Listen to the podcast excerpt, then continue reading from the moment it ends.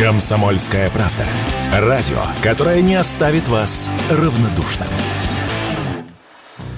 Новогодние каникулы – горячая пора не только для артистов, аниматоров и работников ритейла, но и для мошенников и преступников других мастей. Для них это золотое время. Люди расслаблены и настроены лишь на веселье или на отдых, объяснила радио «Комсомольская правда» бывший оперативник регионального управления по борьбе с организованной преступностью МВД России по Москве Михаил Игнатов люди на расслабоне, предвкушении каких-то событий добрых, хороших, веселых, просто забывают о бдительности. Ну, вот бывает такое, знаете, когда ты собран, ты ходишь в состоянии таком вот сжатой пружины.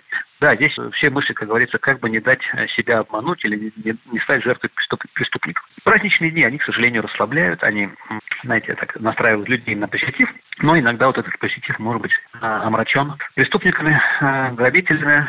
Среди популярных мошеннических схем поздравить потенциальную жертву с выигрышем в новогодней лотерее и сообщить, что деньги можно получить сразу. Достаточно ввести данные своей банковской карты по персональной ссылке. Жертва афериста может и не подумать, что ссылка ведет на сайт несуществующей компании или фишинговый сайт-двойник, и что вводить данные карты ни в коем случае нельзя. Еще мошенники продают поддельные билеты на детские новогодние мероприятия, покупатели ищут в соцсетях или на родительских форумах, поэтому билеты лучше брать в официальных кассах. Кроме того, мошенники подделывают сайты отелей или горнолыжных курортов.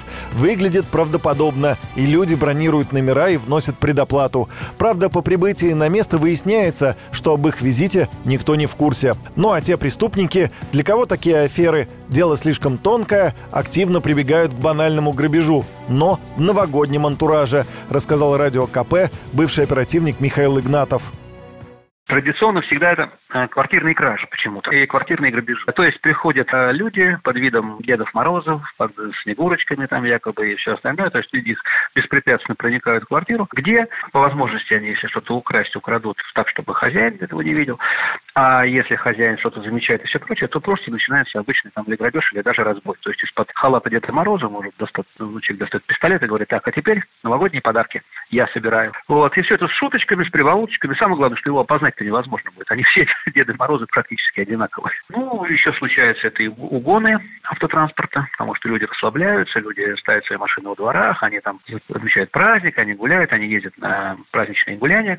Вернувшись, увидели, что машины-то во дворе и нету. В правоохранительных органах давно привыкли. Каждые новогодние праздники статистика убийств делает резкий скачок. Если среднедневной показатель более 40 убитых по стране, то в новогодние праздники он вырастает в несколько раз. Юрий Кораблев, Радио «Комсомольская правда».